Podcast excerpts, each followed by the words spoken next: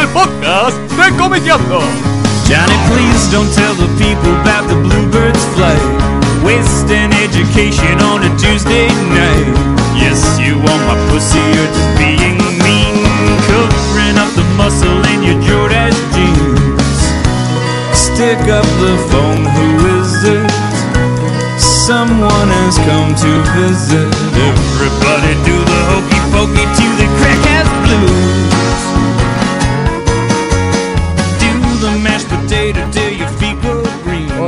¿Cómo andan? Bienvenidos al podcast número 18 de Comiqueando. Esta vez eh, estoy con Andrés Acorsi, Hola, ¿qué tal? con Hernán Cachadurian ¿Qué tal? ¿Cómo están? y con Fede Velasco. Hola, ¿cómo andan? ¿Todo bien? Bueno, muy bien. Este podcast vamos a, vamos a, a dividirlo en dos temas importantes. Eh, vamos a hablar de la primera mitad eh, sobre bueno esta sorpresiva compra de Marvel por parte de Disney. De la noche a la mañana nos enteramos que Disney no tuvo mejor idea que ir comprar Marvel, pagar cuánto? 4 mil millones de dólares. 4 mil millones de dólares. Nada, chau, 4, chau, billion dólares. Un vueltito. chau, chau. Y eh, bueno, todo el mundo lo que empezó a pensar, los comentarios en los foros fueron, ¿qué pasa ahora con nuestros personajes favoritos? ¿Qué pasa con las colecciones? Esta nueva, eh, digo, de Disney va a haber algún tipo de bajada de línea, de decir, ni si en pedo se les ocurra hacer tal saga. Yo creo que no. Tengo la sensación de que hoy Disney no tiene entre sus gerentes alguien lo suficientemente imbécil como para creer que sabe más de cómics de superhéroes que el gordo Quesada, ¿entendés? Y que venga a decir, ah, yo sé más que estos verduleros, sáquenlos. Yo creo que no. Que no van a ir a meter mano en los contenidos. Sí, seguro en la estructuración de los negocios de Marvel, ¿sí? Tanto lo que tiene que ver con cine, con tele, con el parque de atracciones, con el merchandising, que es una pata que, en la que Disney es muy fuerte y Marvel es muy floja, eh, en la relación con el circuito de librerías, en un montón de cosas que hacen a la práctica comercial de Marvel. Me parece que Disney tiene mucho para aportar y que está bueno que metan mano porque la verdad que es un, em- un imperio que la tiene un poco clara. En cuanto a los contenidos, yo creo que los van a dejar jugar sin mayor quilombo. Y los quilombos grosos se van a armar por otro lado, ¿no? Por ejemplo, calculo que ya se deben estar tirando misiles en Italia, ¿no? Donde Panini tiene su sede, viste que cuando Marvel se fundió, Panini se quedó con los derechos para publicar Marvel en todos los países menos Estados Unidos. Sí. Y en Italia, eh, el mercado de Marvel es muy fuerte y su principal competidor es Disney. ¿Entendés? La Ah. Disney italiana es la número uno del mercado y pelea palmo a palmo contra Panini y contra Bonelli y Eura, digamos Sí. que son las de producción más local. Pero son enemigos acérrimos Panini, Panini y Disney en Italia y estaría bueno ver qué está haciendo Disney para sacarse de encima a Panini, ¿entendés? Para recuperar los derechos para publicar Marvel por afuera de, de- de Estados Unidos y además sacárselos a una empresa con la que compite ferozmente en el mercado europeo. O sea que Panini existe la posibilidad de si le hacen algún tipo de jugada legal de negocios, pierda los derechos de Marvel. O esperar que se venza el contrato y rompérselo en la cara, o ponerle mucha plata para sacárselo encima. No sé realmente cómo es el contrato entre Panini y la, y la Marvel. En su momento. digamos, la Marvel fundida. Pero evidentemente Disney tiene la guita como para que si es cuestión de guita, remarlo. Y también es cuestión de mala leche, porque a Disney no le debe causar ninguna gracia no poder publicar Marvel en Italia, cuando es la editorial número uno en Italia. Claro. ¿Entendés? Y algo, algo, alguna movida le van a tener que Una hacer. runfla maligna tiene que aparecer ahí, que seguramente va a tener repercusiones a nivel de, por ejemplo, las publicaciones españolas que no llegan acá, que son de Panini, de Claro. Panini España. Eh, alguna movida ahí va, va a haber, me parece que en Italia van a volar unos misiles interesantes. Creo que es de, de- de los sacudones el, el que a mí más me interesa seguir de cerca por lo jodida que es la mala leche entre las editoriales allá en, en- en Italia, ¿no? No, tiene que ver más con los números que con los personajes. No, sin duda, yo creo que, como te decía, con los contenidos muchos no se van a meter. Pero Cachas tiene mucha más información al respecto. Sí, yo me imagino a los capos de Panini y de Disney Italia mordiéndose el dedo ahí diciendo la familia unita. Pero no, eh, otro otro campo de batalla, digamos, de, de esta que, que que originó este Quiero, cambio, Cacha, esta las compra. rayitas enloquecidas eh, con el volumen de tu voz. Otro cambio, otro campo de batalla que se abrió con esta con esta compra Con que ese- hizo Disney fue el del cinemato- el cinematográfico, porque vos imaginate que los personajes de Marvel, con tal de obtener los, digamos, la compra, eh, con tal de vender los derechos de, la- de distribución y de, de realización de las películas, Marvel vendió un montón de personajes a 20th Century Fox, a Sony Entonces tenés al Hombre Araña que está con opción para hacer tres películas más en Sony. Eh, ya sería la cuarta, sería la primera de esas tres. Eh, después tenés en Fox los X-Men, tenés a los Fantastic Four, a Daredevil. Entonces, Avi Arad creo que había salido a decir que por lo pronto poner todos los planes con la película de los Avengers y todos los personajes, que eso iba a seguir su curso. sí, porque esos son de Marvel, o sea, ellos los distribuyeron con Ah, son Marvel y con- Films. claro, los distribuyeron eh, Universal y Marvel, eh, y Paramount, quiero decir. Sí. Pero los personajes y la, y la realización de las películas está hecha por parte de Marvel. Por eso son tan fieles al cómic y tienen tantas referencias. Cosas que viste que cuando vos la vas a hacer por otro estudio, como hicieron la primer Hulk, ni se parecía al cómic. O sea, me- empezaron a meter mano a todo el mundo y se terminó saliendo la película larga y extraña que terminó saliendo. Claro. Que está Que buenísimo. está buenísima, pero es muy larga. O sea, y tiene muchas cosas que, que no tienen nada que ver en el cómic. O sea, la abominación ese que, que hace Nick Nolte al final Sí. no tiene nada que ver, nunca apareció nada. En cambio, la película última, la, la que trabaja este, Edward, Edward Norton, Norton. es ma- mucho más parecida o tiene mucho más que ver con el cómic. Bueno, pero entonces ahora, eh, o sea, se supone que Marvel va a ver, o sea, o Disney, cómo reagrupar de nuevo Claro. a, su, a, lo- a todos los personajes que vendió durante estos años. Bueno. Pasa que si confirmaron un contrato por de acá al 2015 son míos, anda a cantar la No, Gardel. no, no es por, Por no es por va- va a año. ser un es por proceso can- largo, claro, ¿eh? Es Yo por creo cantidad de películas. Va a sí. ser un proceso largo, eso que vos decís de reagrupar toda la tropa bajo el mando de Marvel Disney. Punto. Porque se abrió mucho el juego en un momento, sobre todo en los momentos en los que Marvel estuvo muy, muy cerca de la lona a nivel financiero. Abrió mucho el juego y se metieron a rosquear muchas empresas muy grosas y todas sacaron tajada. Desde la que se quedó con la parte de muñecos, la que se quedó con las figuritas, la que se quedó con los derechos para publicar afuera, la que se quedó con cada uno de los personajes para hacer peli o cine o tele. Eh, o sea, es- está tan distribuido el tema de los derechos eh, de los personajes de Marvel para, para su comercialización en las distintas áreas, que el, el tema de que todo eso vuelva a estar bajo el ala de Marvel son muchos ser, años, sí. es un proceso arduo. Sí, bueno, yo ahí recién Andrés lo decía un poco, con el tema de la tele, yo creo que ahí me parece que puede capitalizar mucho más Disney, que de hecho, si vos te fijás, la señal Disney XD que Mm. está ahora, antes es lo que antes era Jetix y que originalmente era Fox Kids, que tiene bocha de las licencias de Marvel y que siguen dando esas series y demás. Eso también no sé cómo fue, pero creo yo creo que, todo, que esa señal originalmente era de Bandai si no me equivoco. No, pero después fue de Bandai. Y después la compró era- Disney. Y Disney se la compró a Bandai. Cuando, cuando Entonces, dejó de ser Fox Kids y pasó a Jetix fue cuando la compró Disney. Cuando la compró Disney directamente. Yo ahora, ahora que dicen, justo me acuerdo de esto que una vez leí, que es eh, que todos los cartoons que había hecho Marvel en los 90, Spider-Man, Iron Man, Hulk, todo eso los tenía Disney y que recién ahora los está empezando a editar en DVD, X-Men nada más. No, no, Tenían en la distribución en realidad. No tenían Ah, la distribución era... Por eso es que no salían, porque no, no los, si no ya los hubiesen editado hace 10 años esos cartoons. Eh, pero Bueno, no, sí, eso era una... Editaron unas películas que eran eh, capítulos juntos, así. Yo vi Claro, bueno, ahora los X-Men los están editando bien, incluso viene con el audio y con subtítulo en español, ahora van a salir lo- lo- las tercera y cuarta temporada. Bueno, otra cosa que todos nos babeábamos Bueno, era... Ah, no, no perdón, terminé Cacho. de las películas. El Ah, plan- bueno, seguí, seguí, seguí. El plan original era, como decía Andrés, volver a todos a la misma casa, ¿no? Lo que pasa es que, ponele, Fox tiene de, derechos de tiene los derechos de para realizar films de Fantastic Four y de Deadpool, creando franquicias, eh, perdón, de Deadpool no, de Daredevil, Sí. creando franquicias que no valían nada en el momento que los vendieron, tiene para realizar infinitos films hasta que se canse y deje la licencia. Cosa que Fox siempre se asegura, fíjate lo que pasó con Watchmen en marzo, que pues no se sabía si se estrenaba la película porque este, estaban armando lío con Warner a ver quién tenía los derechos realmente. Sí. Y en el caso de Spider-Man tienen tres películas más y se calcula que en 10 años Creo recién lo- van a poder recuperar ¿Los contratos se hacen por número de películas y no por año? A veces por, a veces por películas, a veces por año. O sea, te firman una opción para hacer tres películas más. O te firman una opción de por vida Sí. y sonaste. O sea, yo creo que los X-Men hayan firmado de por vida, pero sí Fantastic Four, que no valía nada, y Daredevil, que también es un cómic solo de un personaje. Ah, entre paréntesis, quieren, quieren relanzar eh, los Fantastic Four. en Ah, por ejemplo, lo que me acuerdo que en su momento fue de por vida era lo de las películas de Swamp Thing, que por eso se armó el quilombo con la de Constantine, porque Constantine en ese momento formaba parte del paquete de- del producto de Swamp Thing, Sí. por eso que la película se llama Constantine Y no y no Hellblazer. Hellblazer, porque la productora que la hizo fueron los productores que habían comprado los derechos de por vida para Swamp Thing y todos sus personajes. Sí.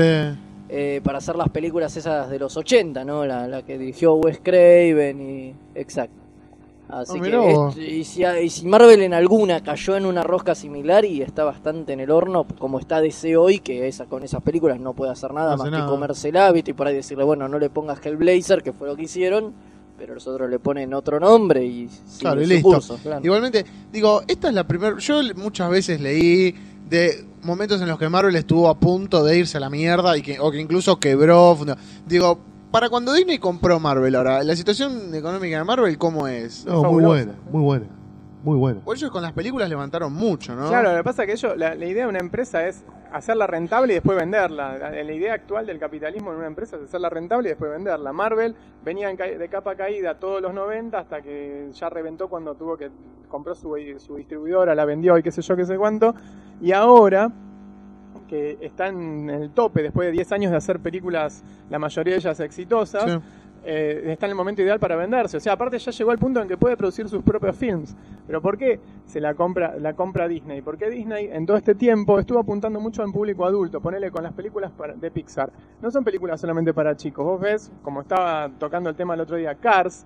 Y Cars no es solamente para chicos, tiene una historia detrás que si Mm. bien está protagonizada por autos que se mueven solos. Sí, sí, lo Este- puede disfrutar cualquier Claro, persona. exacto, tiene muchos retoques de Digo, las va películas más allá del chiste del, del chiste tonto que puede tener Shrek, que una vez está bien, pero ya la segunda te agota. Claro. Y además en tele, en todo lo que es Disney para televisión, siempre le fue mejor apuntando a las chicas.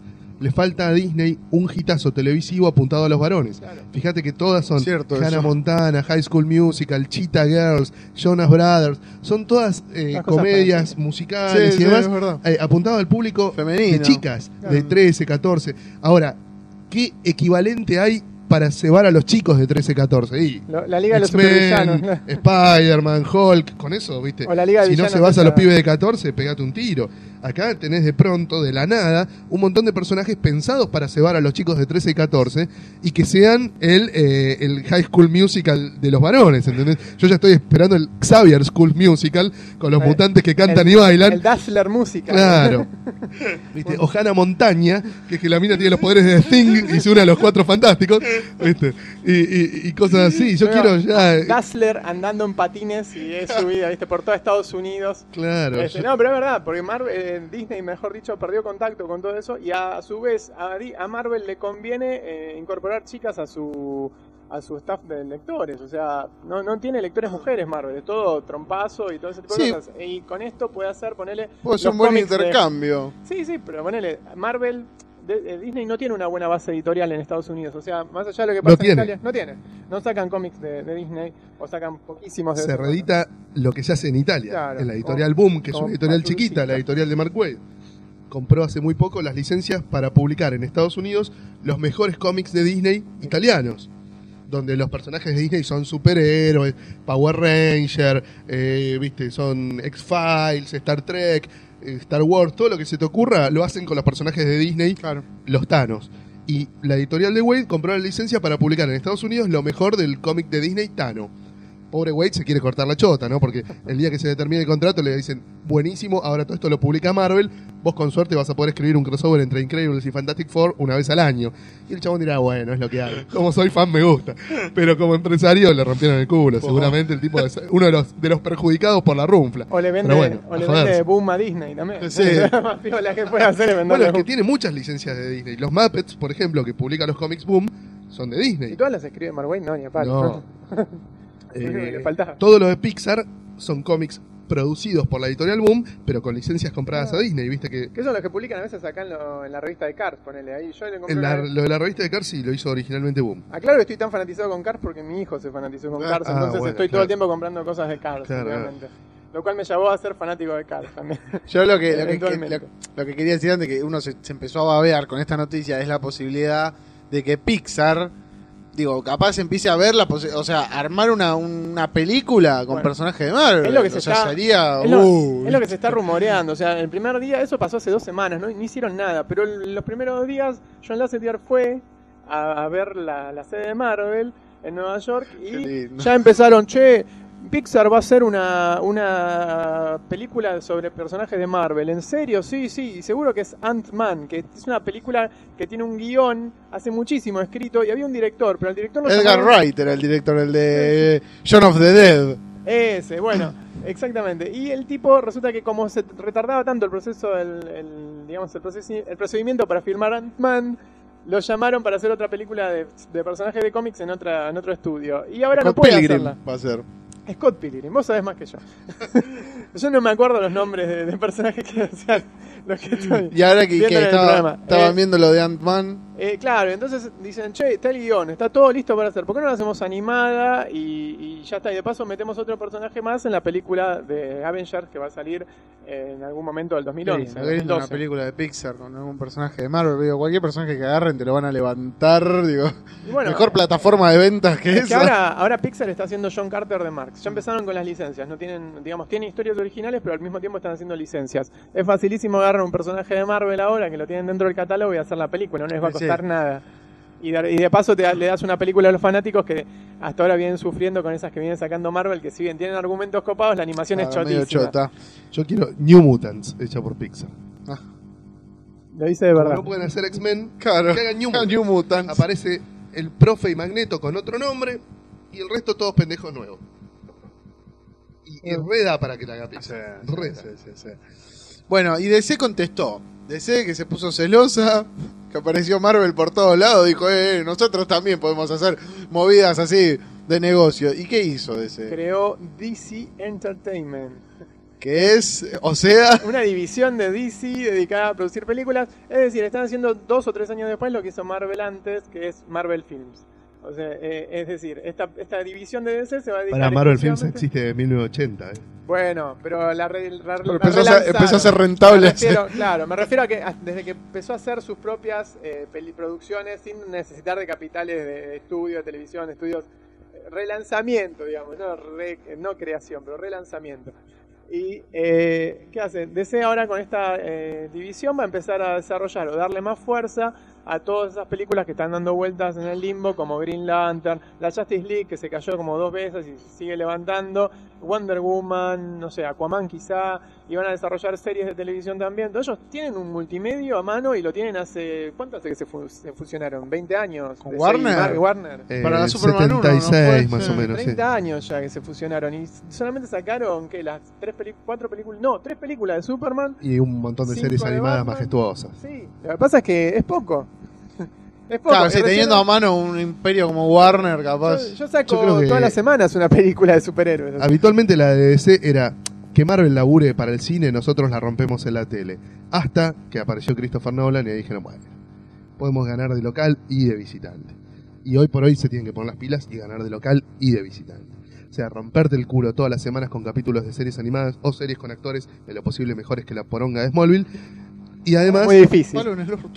Y una vez por año, ir a jugar de visitante a los cines y hacer un holocausto como hicieron con The Dark Knight. Esa es la pulenta que tiene que hacer DC. Todas las semanas series para la tele, romperla en tele, que es donde Marvel no hace pie, y una vez por año goleada de visitante con una película espectacular. Igual ahora Marvel, hay que ver, eh, Disney Channel poblado de personajes de Marvel. Igual no lo veo mucho, lo veo más para la cadena ABC, que es la de Disney, si no me equivoco, en Estados Unidos.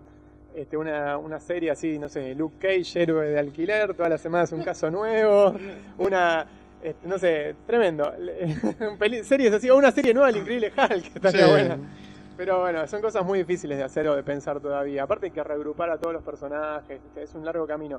Pero de, la verdad, eh, las películas animadas que están sacando desde el 2007 hasta acá van bien. O sea, están buenas, son entretenidas, son divertidas. Eh, las películas sacando de Dark Knight y la Batman anterior, que estuvo bastante aceptable, no, no, no se ve nada, porque Superman un bodoque de tres horas. Superman no le fue mal, a. Watchmen le fue mal.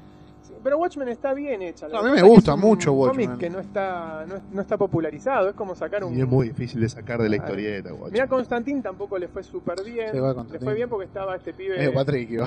como Keanu Reeves. Medio Patrick, Bueno, pero quiero decir en taquilla, no me, no me estoy refiriendo Ah. al, al contenido artístico de las películas. Eso lo dejo a criterio de cada De cada uno. escucha, claro, de cada este, escuchante, iba a decir. Pero bueno, entonces, con el tema Marvel Disney, digo. No, pará, y lo más importante de DC. El cambio de DC Comics a DC Entertainment Ah. le cuesta el puesto a Paul Levitz. Que eso es muy importante. Paul Levitz conduce a DC como presidente de la editorial desde principios de los 80. Un tipo que empezó como cadete, sacando fotocopias y yendo a comprar los cigarrillos a los editores. llegó a presidente de la empresa y fue el que diseñó toda la política editorial de DC desde mediados de los 80 para acá, que es lo que realmente está bueno de DC. Hace tantos años que está Paul Sí. ¿Qué edad tiene? Y 60 debe tener. Pero empezó muy pendejo, empezó Sí. a los 14 años, En la ¿entendés? época De- que se trabajaba a los 14. de esclavo de, de- de los tipos, viste, vio pasar a todo el mundo por ahí. Y además es un tipo muy querido en toda la industria del cómic. De hecho, no va a faltar al- el autor grosso, yankee, que diga, si hoy existe una industria del cómic es gracias a Paul Levitz. Pues es un tipo que, así que como tiene sus locuras, viste, cuando mandaba a romper las revistas porque Alan Moore tocaba algún tema jodido en, en un número de Tomorrow Stories. O- o la de Baby O- Superman, o ¿de por- verdad? claro, o la de que metían al bebé en el microondas, bueno. Así como se lo recuerda por esas pelotudeces, por ahí no se lo recuerda por un montón de cosas recontra va- valiosas que hizo DC por la preservación de la industria, por la preservación, por los derechos de los autores, por eh, hacer una industria del cómic más justa, más solidaria en un montón de cosas, eh, donó fortunas al, Comic Book Legal Defense Fund, eh, hizo millones de movidas a favor de la industria del cómic. Fue el tipo cuya racionalidad hizo que no se fuera toda la mierda cuando Marvel se fue de Diamond y después quiso volver. ¿Entendés? Si DC hubiese querido, Marvel no volvía nunca al Previews y se quedaba en pelotas, ¿entendés? Y, si no fuera porque el tipo tuvo buena voluntad para decir, bueno, está bien, que vuelva Marvel al Previews, Marvel no tenía cómo distribuirse, los hacía mierda. El tipo siempre tuvo una muy buena predisposición. Es un tipo que, bueno, yo tuve la suerte de, de conocerlo en- a través de, de las convenciones de San Diego y demás. Siempre abierto al diálogo con todo el mundo, jamás estrella. Al revés, ¿viste? Él decía, no, yo soy un humilde guionista, al que hoy le toca estar conduciendo la parte empresarial, pero, ¿viste? Yo quiero escribir La Legión y me cago de risa con los superhéroes, ¿viste? Y este es el sueño del pibe y qué sé yo, y esto es, es para hacerle el bien a la industria. Bueno, un tipo muy copado, gracias al cual tenés vértigo, tenés una línea de cómics infantil excelente como es la que tiene hoy DC, tenés un millón de movidas grosas, ¿viste? Un millón de movidas grosas, tenés lo- los archives, los, los showcase, un montón de cosas espectaculares que tiene DC, los muñecos, todo se lo debes a Levitz. Y el tipo gradualmente va a ir dejando su cargo a una mina que se llama Diane Newton, ¿puede ser? No, bueno, Janet Khan es la que Me estuvo parece- antes de él. Puede ser.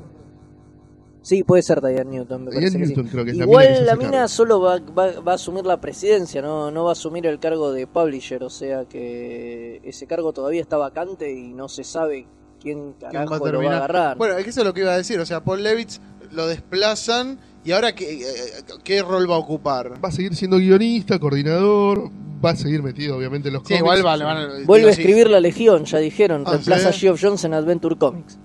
Sí, Pero ya digo, la- está la- confirmado. La persona que venga ahora, si tiene dedo de frente, lo va a escuchar a Paul Levitz. Vos Pero más es que bien todo el mundo va- lo va a escuchar. Es un tipo muy capo, ¿viste? Es como, qué sé yo, es un referente. Te puede, podés tener tatuada la camiseta de Marvel y aún así lo vas a respetar, ¿entendés? Es como Alfonsín, digamos. Que el- hasta los peronistas lo respetaban. Bueno, una cosa así.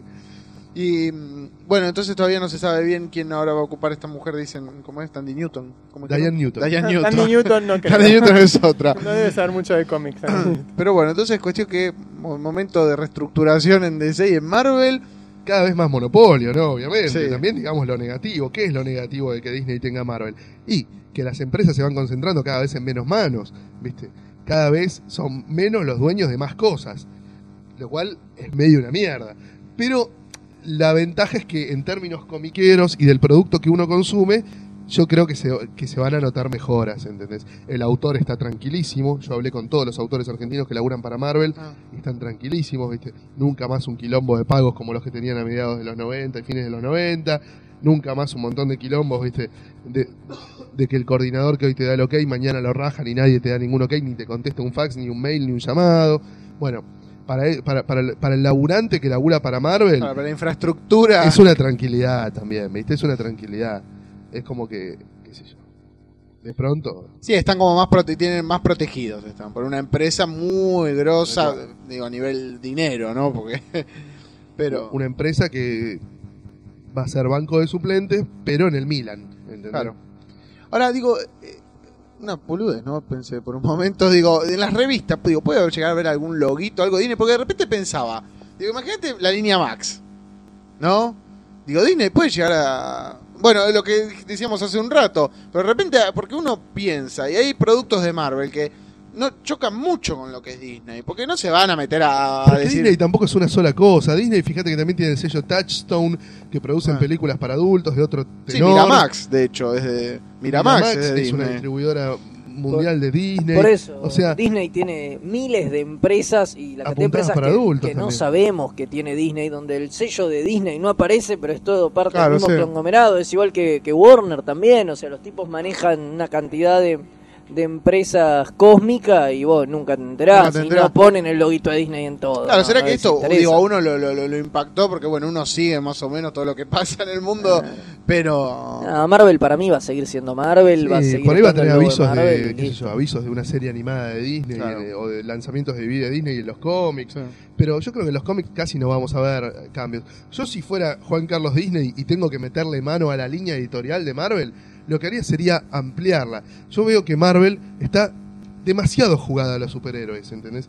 Tiene algún titulito de terror, cada tanto sacan alguna cosa limada de Garth Ennis medio de guerra, hacen las adaptaciones de, de novelas grosas de fantasía o de ciencia ficción, Los vaqueros de, de Manco. pero muy cada tanto hacen una de ahora, cada ahora estaban sacando los, clásicos eh, adap- adaptados. a Claro, por eso, hacen novelas, adaptaciones de novelas de ciencia ficción, de fantasía, algún clásico. Pero le falta un poco más de diversidad temática a la línea de cómics de Marvel. Y me parece que en ese sentido Disney podría meter mano y asesorar, ¿viste? Y meter un poquito más de diversidad. Pero no creo que haya mayores, mayores cambios, ni no, no- no se vienen los crossovers entre Spider-Man y Mickey. Eh, no, ¿viste? No, no, no es así. Y si los hay, no creo que sea muy diferente a lo que hicieron con Punisher Archie hace como 15 años. El Superman Bugs Superman Bunny, Bugs Bunny, que todos lo leímos y nos gustó. Claro, o sea, no, no, no tiene por qué ser necesariamente malo eso. A algún Eh. chico les puede gustar, o algún Sí, grande obvio. también. qué sé ¿Quién yo. te dice capaz de esa manera un montón de chicos los meten a engancharse con otros personajes? Sí, es que bueno. Disney también maneja muy bien eso, ¿viste? Lo de que esto es el entry point. Por acá se entra al cebamiento infinito del que no se sale. ¿Viste? El famoso te regalo la droga para que te hagas adicto y después vení y comprá. Eh, Disney sabe muy bien cómo cebar al público pendejo y capturarlo en el espiral del cebamiento hasta que sea grande. ¿Entendés? Y seguir sacándole guita hasta que se muera. Después, Yo la primera vez que fui a ver una película de Disney no tenía ni dos años, ¿viste? Y hoy tengo un montón y sigo yendo a ver la película de Disney y consumiendo porongas de Disney. Sí, sí. Entonces, ¿qué va a hacer? Te puedes ir a ver, puedes empezar con el ratón Mickey y después cuando sos adolescente seguir con Increíble Hulk y después terminar viendo Piratas del Caribe 8, ¿viste? Son, son todas de Disney. Eh, Y es más, tenés productoras como en Miramax, que ya la mencionamos, tenés los Harvey Weinstein y el hermano, Uh, que esos- también trabajan con Disney. Esos tipos. Y tenés a Jerry Bruckheimer, que es el que hace super películas mega llenas de explosiones, con todo tipo de efectos especiales dirigidas por Michael Bay o alguno de esos verduleros, que, que lo único que saben es exaltar la figura de Nicolas Cage Sí, sí. a- a- hasta límites insospechados. Pero tenés todo ese tipo de cosas, o sea, tenés una plataforma excepcional. Y aparte lo que muy pocos están viendo es que Disney tiene acceso a algo que Marvel no, que es una plataforma infinita de publicidad. O sea, Disney te mete publicidad en todos lados. Vos vas a ver un cartel de Hannah Montana en el colectivo, pero nunca vas a ver uno de Silver Surfer en el colectivo. O uno de, no sé, de algún personaje ignoto de Marvel. Y ahora sí tenés la posibilidad de verlo quizá. Al lado de Hannah Montana, Hannah Montana a las 6, a las 7 Silver Surfer. Hoy en XD. No sé, una cosa así. Este, sí realmente sí, lo van a, digo, si lo saben manejar, que yo creo que lo van a saber manejar, tienen toda la infraestructura y todo armadito, prolijito y súper redondo como para eh, poder hacer de, de- de Marvel, digo, un material de lectura para un montón de gente que de otra manera no, no se acercaría. Pero bueno, en fin, el tiempo dirá a ver qué, qué pasa con esto, si realmente aumentan las, las- las ventas de Marvel, si no, si meten mano o no. Yo creo que DC se ponga las pilas de una vez por todas y deje de hacer series animadas pedorras como las que está haciendo ahora. Bueno, no, de- ¿Cuál? Batman, Batman The Brave and the Bold está bastante divertida. Pero todas las demás. que- Venten está buena. Venten Alien Force está buena. No, pero no, esas las de superhéroes me refiero, las que están haciendo adaptaciones. no es un superhéroe, boludo. ¿qué es? adaptaciones de cómics de DC. Ah. A mí no me gustan, no sé, me gustaban más las animated de, de. Bruce Timm. Pero bueno, me quiero que se pongan las, las pilas los de DC Entertainment y hagan una gran batalla espectacular contra los otros y, y se, se superen día a día y hagan miles de producciones Y que, que- de una vez por todas lleguen superhéroes de DC al Y cine. yo te lo cierro con esta reflexión. Atención a ver quién es el próximo que impacta, o Warner o Disney, comprando algo de lo que todavía no es de ninguno de los dos. ¿Entendés? ¿Cuánto falta para que salga Disney o Warner a decir, bueno, compramos eh. Futurama, Los Simpsons y todo el Comedy Central? ¿viste? O uno que venga a decir, bueno, Disney tiene los derechos de Miyazaki para Occidente, viene Warner y dice, compramos todo Tezuka para Occidente. Uy, qué lindo. viene, ¿entendés? A ver qué es lo, cuál es la próxima sacudida grosa de las cosas que todavía no son de ninguno de los dos. ¿Quién es el próximo que va a dar el paso? Eso es lo que o- otra cosa que está interesante para ver. Va a terminar como la carrera, atención. como la guerra de hamburgueserías del Judge Dredd, ¿verdad? Exactamente. Terrible eso. Exactamente, como la guerra de las hamburguesas de Jazz. Bueno, muy bien. Con esto finalizamos la primera parte del podcast de Comiqueando. Vamos a escuchar un tema y después vamos con la segunda parte.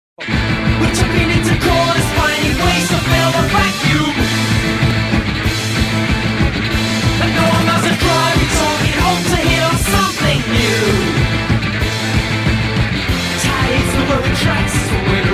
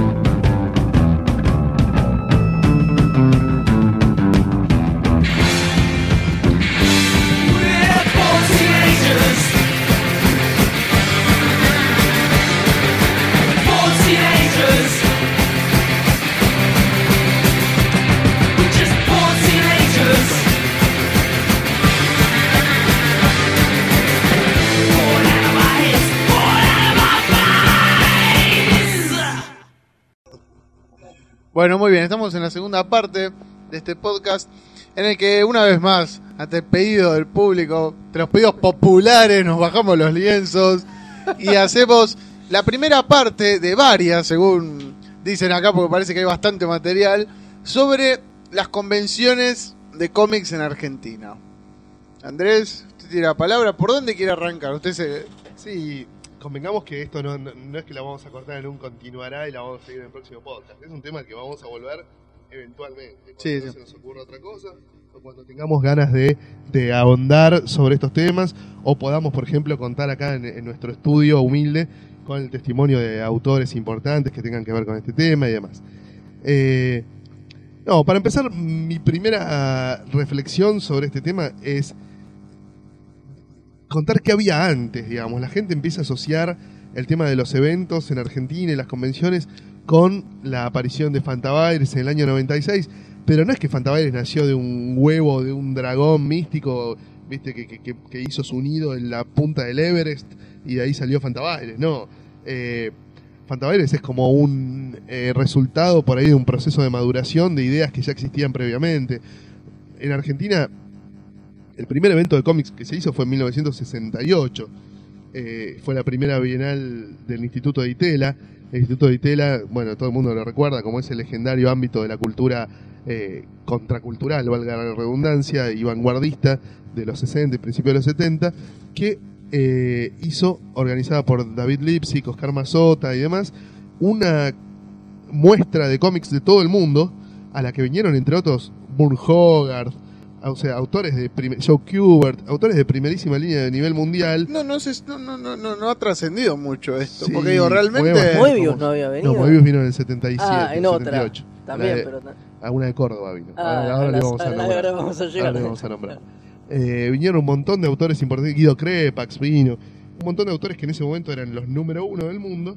Se reunieron en Buenos Aires para mostrarle al público argentino que existía, no la historieta, que en ese momento todavía se consumía mucho más masivamente que hoy, sino que existía la, eh, un ámbito académico que miraba reflexivamente a la historieta. Copado en su momento por semiólogos en su mayoría, ¿no? Oscar Mazota, bueno, eh, Lipsic, eh, Steinberg, eran básicamente semiólogos, algunos muy tirados al diseño gráfico y demás, pero eran más que nada eh, tipos relacionados con, con ese palo.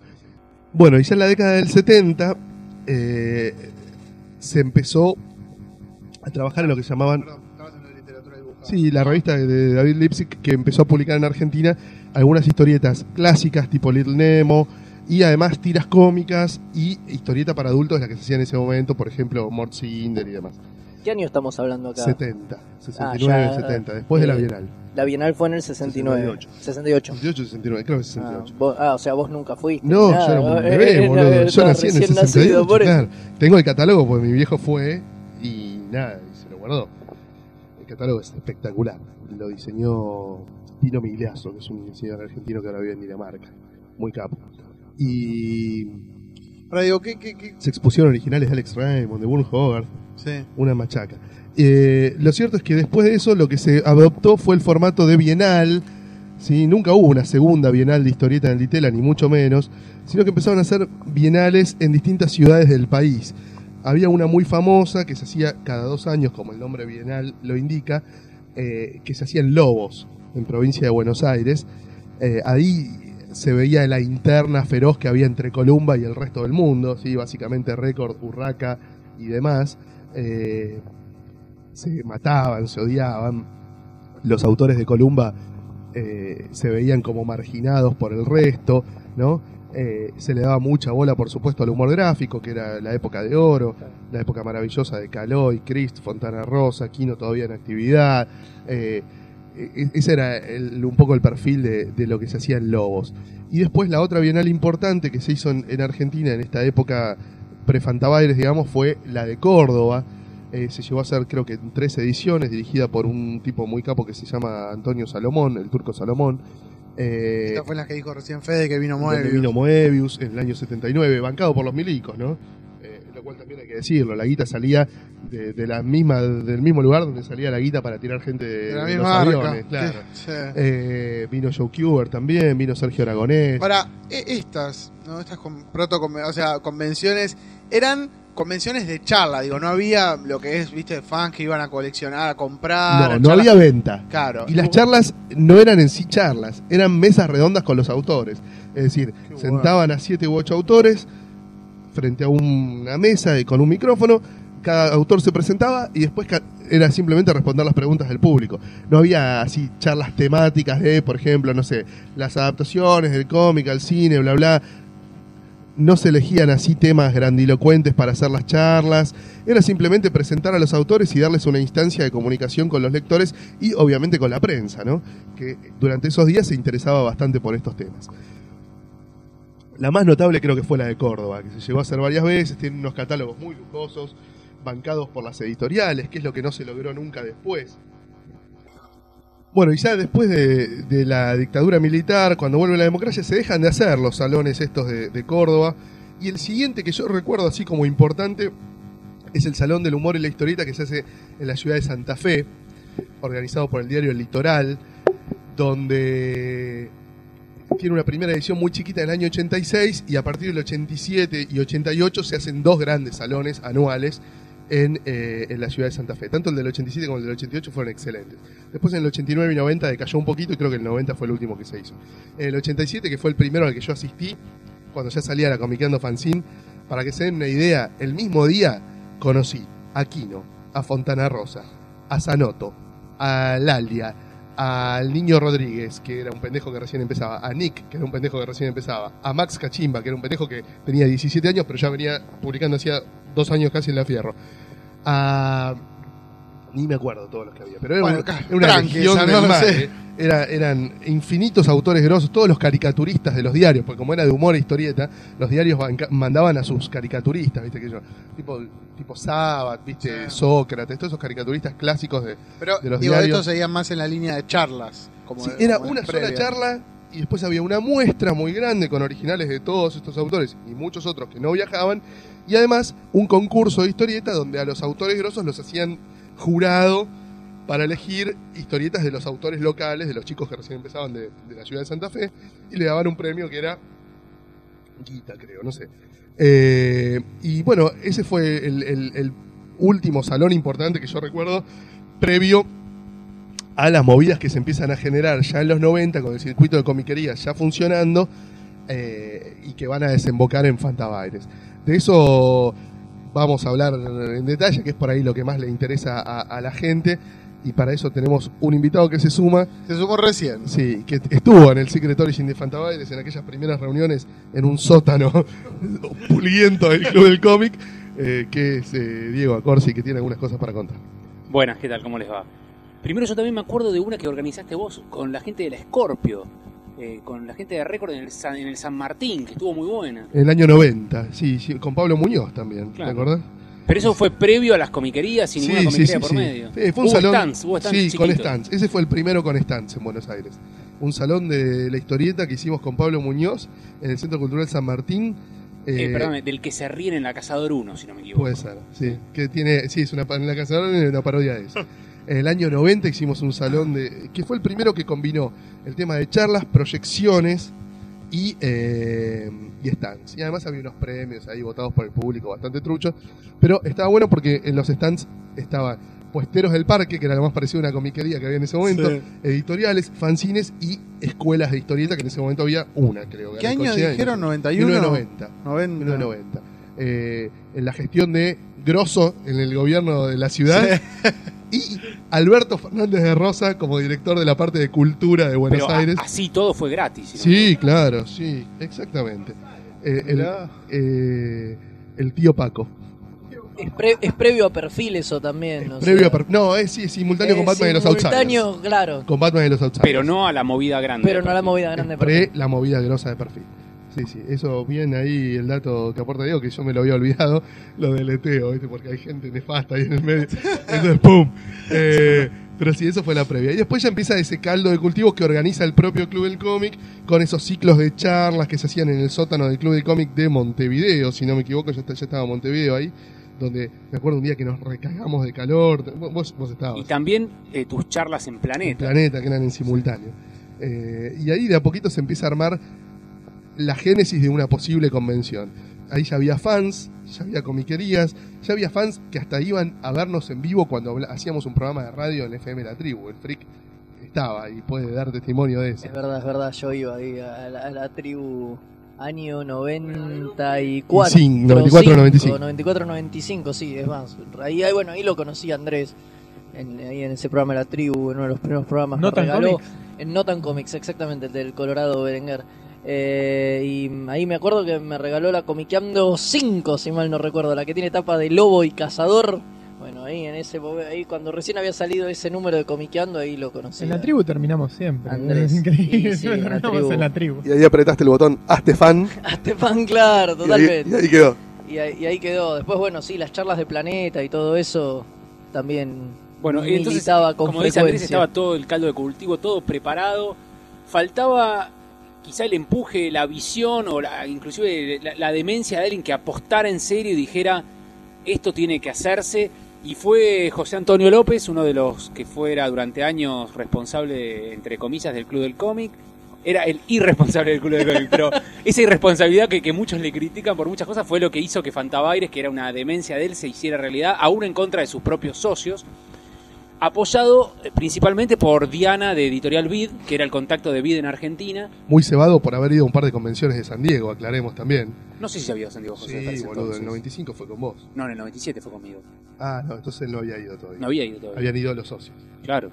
No, no, José sabía lo que se hacía en España por comentarios de sus contactos españoles. Diana de Vid le decía que en México las convenciones ardían.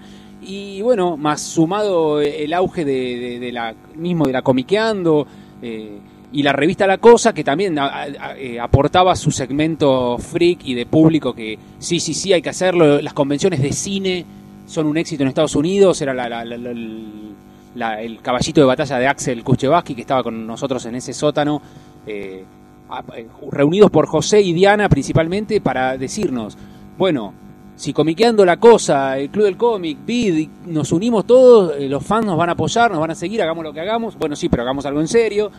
Bueno, en, eh, un lugar, sí, el lugar se consigue, un nombre, y ahí empezamos a tirar nombres. Eh, no recuerdo claramente quién fue el que terminó eh, armando el Fantabaires. ¿Cómo salió el, el de la sociedad italiana? ¿Era? Sí, primero no iba a ser en la sociedad italiana, iba a ser en una especie como de competencia, porque la sociedad En italiana Unión de Benevolencia iba a ser. iba a ser en Casa Unión Suiza, de iba a ser. Ah, Originalmente iba a ser en Casa Casa iba a ser en Suiza. Casa Ah. Suiza. El primer día que le dijeron que que, quedaba, sí, perdón, era Casa Suiza. quedaba en Montevideo a una cuadra del Club de Sí. de Montevideo, entonces En- cerraba En Rodríguez Peña. A la Rodríguez vuelta. Peña, perdón, a la vuelta, claro. Entonces le cerraba muchísimo al Club de Montevideo. José quería a toda costa eso, pero resultó que justo para esos días había una especie de carnaval holandés, una cosa extraña de una de otra nacionalidad. Te dijeron, en noviembre. Sí, sí, sí, pero hay una, una fiesta muy extraña de otra nacionalidad. Entonces ahí medio como que alguien le dijo, ah, sí, de otra nacionalidad. Ah, la, la- la Unión y Benevolencia de Italia queda por acá cerca también.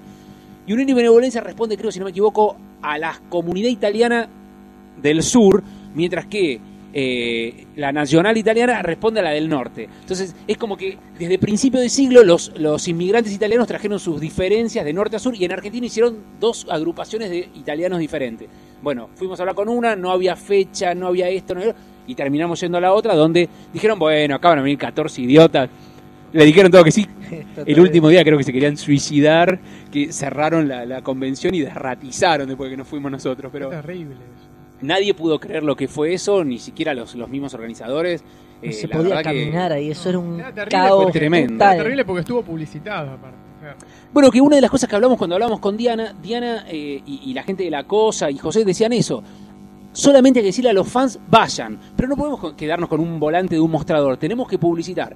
Publicitaron adentro de la cosa, adentro de la comiqueando. En las revistas de los Simpsons que salían en todos los kioscos, ¿te acordás? Claro, Hicieron unos puso la volantes que se publicidad. embolsaron adentro de las revistas de los Simpsons que salían en todos los kioscos. Entonces, Vid también aportó su, su camada de gente, por otro lado. Es importante decir también que todo esto se hizo en menos de tres meses. Sí, sí, sí. sí. Entre que José dijo, hay luz verde para hacerlo, y que empezó la convención, pasaron menos de tres meses. Sí, sí. Él dijo, yo doy la luz verde, porque, lo- ya digo, los socios le decían, no, no, no te prestamos ni empleados del club, conseguí empleados de otro lado porque no te vamos a prestar empleados del club para que organicen tu convención. Y José se la cargó al hombro y, bueno, y, y, u- u- digamos, haciéndose fuerte en la cosa y en comiqueando, y, y sobre todo en Vid, dijo, la vamos a hacer. Imagínense que hoy los supuestos pseudo organizadores de pseudo eventos importantes en Argentina laburan con un año de anticipación y no te puede entrar un autor de otro país que no es Argentina. En el primer Fantabaires, laburando con tres meses de anticipación en un evento que no existía en una ciudad donde nunca había habido una convención de cómics, vino Robin Hood, que en ese momento vivía en Dinamarca, no en Paraguay. Juan Jiménez, que vivía en España, que sigue viviendo en España. Jordi Bernet, que vive en España, y Alan Grant, que vive en Escocia. Organizado en tres, en tres meses. ¿sí? Bueno, esa reunión en el sótano del club, eh, Diana, Andrés y yo nos vamos a la confitería de la esquina de Santa Fe y Riobamba, un antro maraca, pero bueno, nos fuimos ahí y seguimos la charla nosotros y Diana nos dijo, bueno, a ver, la parte de artistas, ¿qué hacemos? ¿A quién llamamos? ¿Cómo? La parte de publicidad, y ahí ya sabíamos que se llamaba Fantabaires porque creo que en el sótano ya había estado la charla. A Llegamos a anotar unos 12 o 13 nombres tirando fruta. Y uno de los que tiramos tirando fruta, mm, a mí se me ocurrió Fantabaires. Bueno, y después descartando y debatiendo entre todos, quedó ese. Sí, Axel y, y- y José estaban convencidos que la palabra fantasía tenía que ser lo aglutinante, que el terror, la fantasía, la ciencia ficción, todo tenía que ser más fuerte que el concepto de historieta, que si decíamos solamente convención de historietas, nos quedábamos a mitad de camino, que había que traer gente de todos los palos posibles. Entonces, con la palabra fantasía, tenía que empezar con fantasía. Y creo que eso estuvo bueno, ¿eh? a mí me parece que eso le sumó bastante Sí, sí, sí, sí, al sí, yo- espíritu de Fantabaires. Y aparte en las siguientes le, sirvió para que se prenda Fanta. Como Bueno, yo cuando aprobaron el nombre Fantabares dije, no, parece una publicidad de Fanta. Y José me dijo, nunca te lo olvides eso. nunca te lo... A los de Fanta les va a gustar. Yo me reí como diciendo, los de Fanta jamás van a poner un peso en 10 monos de la historieta que van a venir a... Y sin embargo, Estuvo el Tomás Fantabaires. Que fue, fue un Bueno, suceso. ¿eh? fueron, ¿cuánto fue? ¿Tres o cuatro días duró? El primero duró tres días. No, cuatro. Cuatro. No, Cuatro, cuatro. cuatro. Los tres primeros duraron cuatro días Sí, cada jueves, uno. viernes, sábado y domingo. Estamos hablando de noviembre del 96. Se están por cumplir 13 años ya de eso. Ah, la mierda. Y fue, como decía Diego, un hitazo que se nos escapó de nuestros propios cálculos. Nosotros dijimos, bueno, esto, vamos a meter 2.000, 3.000 comiqueros, no mucho más. Y metimos 11.000 personas, con gente afuera que no pudo entrar. Eh, quiero aclarar que las comiquerías, a pesar de que lo organizaba José, todas volantearon, todas quisieron estar con stands, todas se dieron cuenta el filón de lo que era juntar a todos los compradores del cómic juntos en un salón. Dijeron, pará, si están todos los que gastan plata en el cómic juntos, yo tengo que estar. Y estuvo Gerardo de Camelot, estuvo la gente de Entelequia. Todos dieron volantes, todos vendieron entradas por anticipado y todos, de cierta manera, apoyaron al proyecto y le dijeron que sí. Porque si todos le dan el espaldarazo en ese momento a José, se acababa ahí. No, quizá. el, el primer año no vendieron entradas. El primer año las entradas las vendió solo el Club de Cómic. Al se- a, a partir del segundo año se prendieron a la de vender todas las entradas. Estaba creo que- Genux también. Pero daban, entra da- daban volantes. ¿Te acordás Genux? Cierto. Que todavía Sí. existía, creo, como comiquería. Eh, y, y, bueno, y empezaba como editorial con esos títulos desgarradores de Wildstorm horribles. Yo lo que recuerdo de ese Fantabaires fue que había muchas familias. No había solamente, no vi tanto, o sea, pero había, viste, eso se notaba de que había habido publicidad en un montón de medios, no solo que los consumía el comiquero, porque había familias. Por los Simpsons. Ah, sí. Por el tema de que salimos con publicidad en todos los cómics de Simpsons que se vendían en todos los kioscos, no solo en las comiquerías. Y aparte de ese Fantabaires, me acuerdo que pusieron a la venta el último número del Reino de los Supermanes de Vid. Y vamos, uh, wow, Ah. mire, oh, viste, Bueno. que hacía meses lo estamos esperando. Y yo no sé por dónde se filtró, no me acuerdo si en el volante de presentación de Bid que se apareció en Los Simpsons, que iba a haber algo grosso de Los Simpsons. Porque en un primer momento lo que ilusamente manejábamos con Diana era la posibilidad de enganchar a Matt Groening. Que evidentemente, con tres meses de anticipación, aunque le digas con seis meses de anticipación, el gordo no te va a decir, no te va a venir en una No convención piruja que, que no En existe. esa época, aparte, estaba casado todavía, no tenía la novia argentina que tiene ahora. Bueno. Si no, todavía tenías una oportunidad. Sí, sí, pero en algún momento dijimos, che, y si podemos, bueno, vamos a hacer todo lo posible, dijo Diana. Yo voy a hacer todo lo posible, pero sabíamos que nos íbamos a quedar. Pero bueno, habíamos prometido algo de los Simpsons, la gente estaba esperando algo de los Simpsons, entonces algo de los Simpsons teníamos que haber, y bueno, evidentemente, no sé si acuerdan ustedes, pero hubo un personaje de los Simpsons en la convención. No. Estuvo bailando en el escenario Homero Simpson, ¿se acuerdan? Que hubo un caos cuando apareció Homero en el escenario a revolear revistas. No, eso no me acuerdo. El domingo fue. El domingo, Ah. Yo fui el sábado, me acuerdo.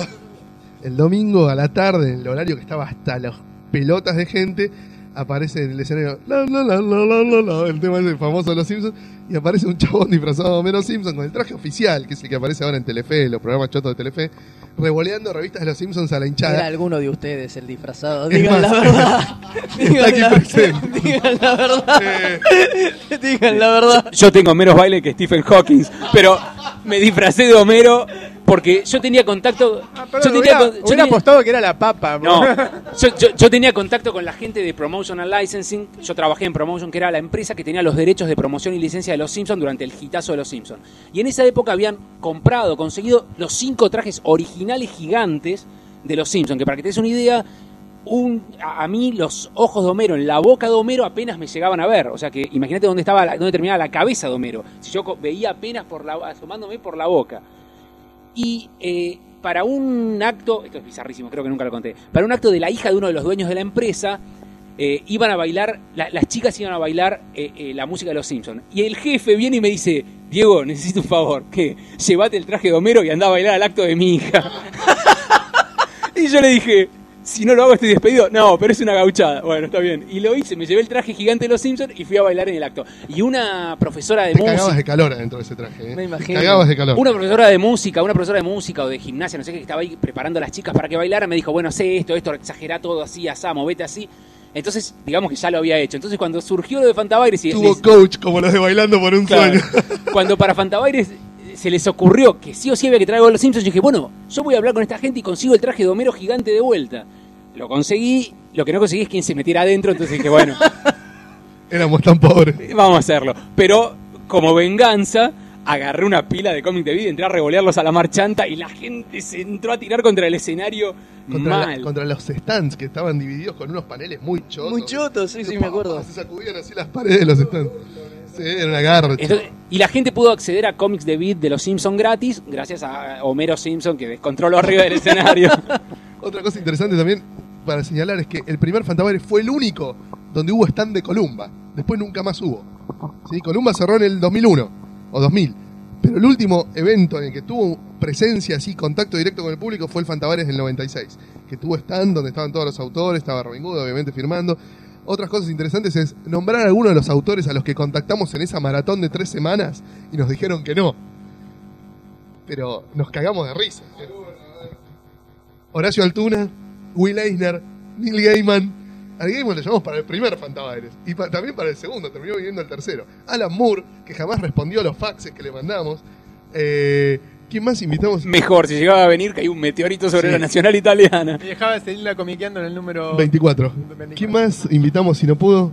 Yo me acuerdo que hubo una reunión cumbre, hay un, un encuentro que pensamos que jamás iba a dar, que eran el Loco Barreiro y Robin Hood. Sí. Dos tipos que supuestamente estaban enemistados a muerte, pero que ni se conocían, pero que cada uno se había hecho una mala idea del otro por lo que le habían contado, y cuando se encontraron, esto a mí me, me lo contó Robin, se miran y dicen, ah, vos sos Robin Hood, ¿sabes que no tenés la cara hijo de puta que me parece?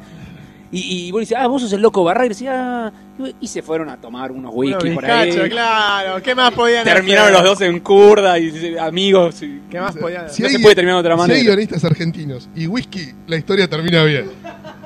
A mí la que me pasó en esa convención fue buenísima. En- de entrada yo, justo una semana antes me había echado un trabajo. Yo estaba trabajando medio tiempo en una comiquería. Entonces, me acuerdo que le digo a Doello, es, eh, Doello, mirá, si tenés más tiempo para trabajar, todo bien, porque me acaban de echar de otro trabajo. Me dice, cachita, cachita, por Dios, muchacho hermoso, todo bien, venite a mi casa mañana que te voy a decir. Fui a otro día y dice, empezamos a cargar todo esto. Ahí nomás, un día, un lunes a la mañana empezamos a cargar todas las cosas, llevamos un depósito y después esas cosas estuvieron en el depósito, no sé, tres días. Miércoles a la mañana empezamos a descargar en el lugar. Yo no sabía ni lo que era, ni, ni que, ni que iba a ser Fantabaires ni nada. Entonces vamos a hacer una convención acá maravillosa. Tuve tres días atendiendo y al cuarto descansé. El domingo me mandaron a trabajar a la comiquería. Pero ahí no termina la cosa. El domingo a la noche organizan una cena maravillosa. Nos vamos a un bolichón que todavía estoy tratando de encontrarlo, porque nunca me acuerdo de preguntarle cuál es, que estaba ahí cerca de la Fantabaires. Y nos sentamos todos, inclusive Trillo, que todavía era dueño de la comiquería, y eh, Juan Jiménez. Y me dice, el, el bicho García estaba conmigo y me dice, ¿lo conoces al señor, no? No, no tengo el gusto. Juan Jiménez. Ah, Y te mojaste encima. Pará, no, no, no lo conocía. Yo hacía dos años que leí historietas y todavía no había llegado Juan Jiménez. Entonces no sabía que era que había hecho Ciudad, que había hecho Estrella Negra, de la casta de los metabarones, pues ya estaba haciendo la casta hace un montón. Y no, no, no sé, dibuja para Marvel y se entran a cagar todos de risa, man. Y- y Pero la- no, para Heavy Metal a lo sumo, pero me querían matar, ellos me querían tirar de la escalera. No fue de ese Fantabares que de ellos y sus amigos después se fueron de putas, no, fue de- de- del otro. no fue sé, del yo, otro. eso, claro, no me meto en eso. Ese fue el Fantabaires donde eh, yo conocí a dos chicos que después fueron colaboradores de, de Comiqueando durante mucho tiempo, que son José Luis Gaitán y Sebastián Ballesteros. Sí, ahí los conocimos, trabajando en ese Fantabaires. Ellos tenían un- sus fanzines dentro del puestito de los fanzines y se coparon laburando y dándonos una mano en un montón de cosas. Y nada, ahí nos Ugly. Comic. Ugly Comic, la Qué desgarrador. Yo, Una anécdota de Fede y terminamos porque ya nos estamos quedando sin tiempo, ¿no? que terminamos del, del primero. Hoy. Bueno, yo no quiero contar que fue un- para mí, yo me acuerdo como una maratón que no terminaba nunca, que solucionaba un tema en otro y tenía que ir para otro lado y después tenía que dar la charla de rol y después tenía que ir a pasar una proyección, presentar una proyección en otro lado y de un lugar al otro y presentar a un artista y que fui corriendo de una sala a la otra y no paraba y no paraba, no paraba. Llegó un momento que me fui a la plaza del Congreso, me senté contra la columna y dije, ¿qué está pasando, boludo? Por favor, paren el mundo, me quiero bajar, no en podía esa más. época todavía vivíamos en la misma casa, digo yo, y damos fe, y nuestra vieja y un montón de gente da fe, que ninguno de esos días, ni los dos o tres previos dormimos más de cinco horas. Fue Porque era imposible. Te tenías el, el cerebro laburando tan a full que ni siquiera respondía a la orden de, loco, este cuerpo está muy cansado, durmamos.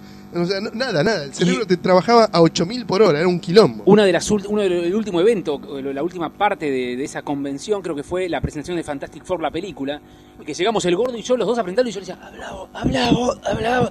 No teníamos más voz, no sé. Dijimos, bueno, vamos a hacer así, hablamos, metamos la menor cantidad, era una película para pasar rápido metiendo chistes, porque era una película muy mala, y no podíamos ni meter los chistes, pues, pasemos la película entera, no, El chiste era la película. Claro, ¿viste? pero no, No, no- fue no- genial. medio Yo no, no pudimos, no pudimos eh, eh, darle la onda que quisimos darle a ese evento, lamentablemente que era el cierre, porque ya nuestras gargantas habían terminado de funcionar hacia una hora antes mínimo. Aparte, Igual yo medio, reivindico, bueno, una, uno- hubo una función de Operación Fideos con Manteca, ¿se acuerdan? Ustedes habían ido, yo me acuerdo que me fui con ustedes en taxi un viernes y me dicen, sí, ayer hubo una operación El Fideos". viernes a la noche. en la trasnoche del viernes hubo un fideos con manteca. Entonces fui el sábado con ustedes en taxi. Otro momento memorable en esa sala donde se hacían las charlas fue cuando proyectamos el capítulo de Batman Animated del ventrílocuo.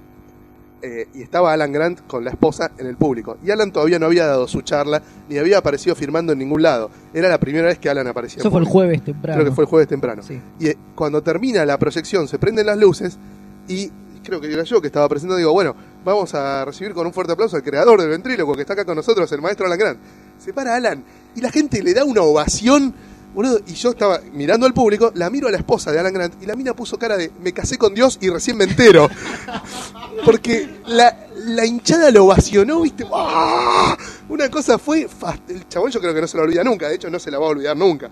Pero, pero la, la cara de la esposa de Su miró así como diciendo, ¡Wow! ¡Qué grosso, boludo!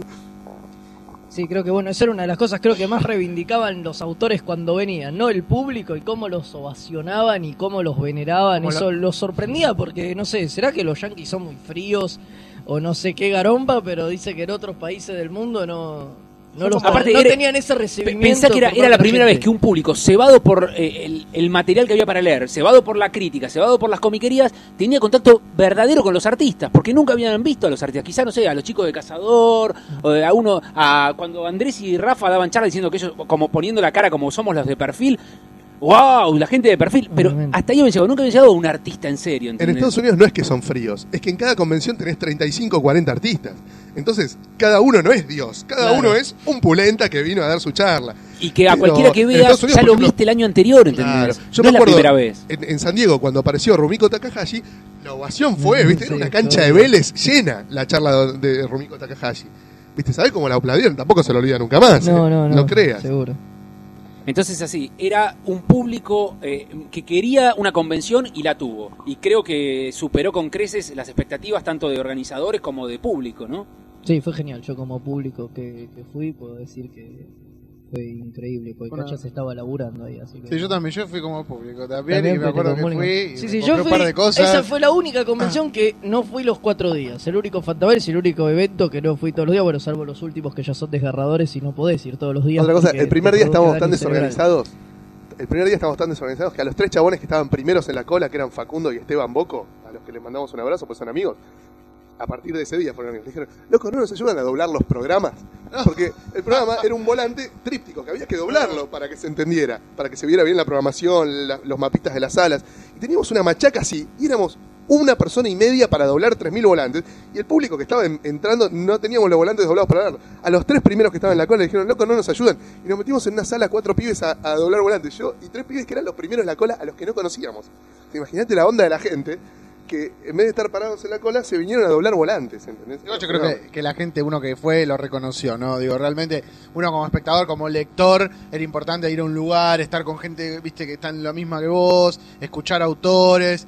Pero bueno, por lo menos para mí fue una de las primeras veces así importantes de estar, viste, tan metido en un ambiente. Sí, ni hablar. Me parece que esa fue la importancia y, y la repercusión Sí. que, que tuvo. Así que bueno. Bueno, con esto llegamos al fin de la primera parte de los podcasts sobre convenciones. Y apenas cubrimos un Fantabaire. Sí, volveremos, volveremos, volveremos, Volveremos, a tocar sí. este tema con más invitados, con más gente que tiene sus testimonios para aportar, porque es un tema que, por lo que venimos viendo, les interesa bastante y como habrán visto, tiene bastante tela para cortar también.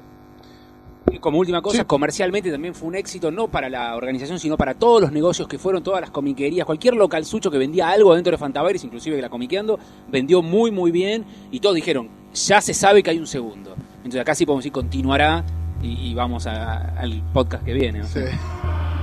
Cacho, te Eh, veo con cara- No, está bien, eh, me acuerdo, sí, de las ventas fueron tremendas. Eso, en la comiquería no paraba de mover los brazos. Creo que hice brazos durante tres días levantando cajas, ese tipo de cosas, impresionante. Pero aparte de eso, sí, en, algún podcast venidero continuaremos con experiencias. en varios de- venideros, por lo que parece. Así sí. que bueno, bueno, gracias. Fueron cinco más. ¿Cuatro o cinco fantasmas? ¿Cinco? 96, 97, 98, 99, 2000. Cinco fantasmas. Cinco. O sea que. Les debemos las recomendaciones, lo único que les recomendamos es comprar la Power Magazine que ya está en todos los kioscos y comiquerías, dedicada a los 70 años de Batman, los cómics, con la calidad de la zamputa, y les prometemos para noviembre el regreso esperadísimo de Comico. Muy bien, así que ya saben. Estén atentos ante las novedades y nos vemos en el próximo podcast.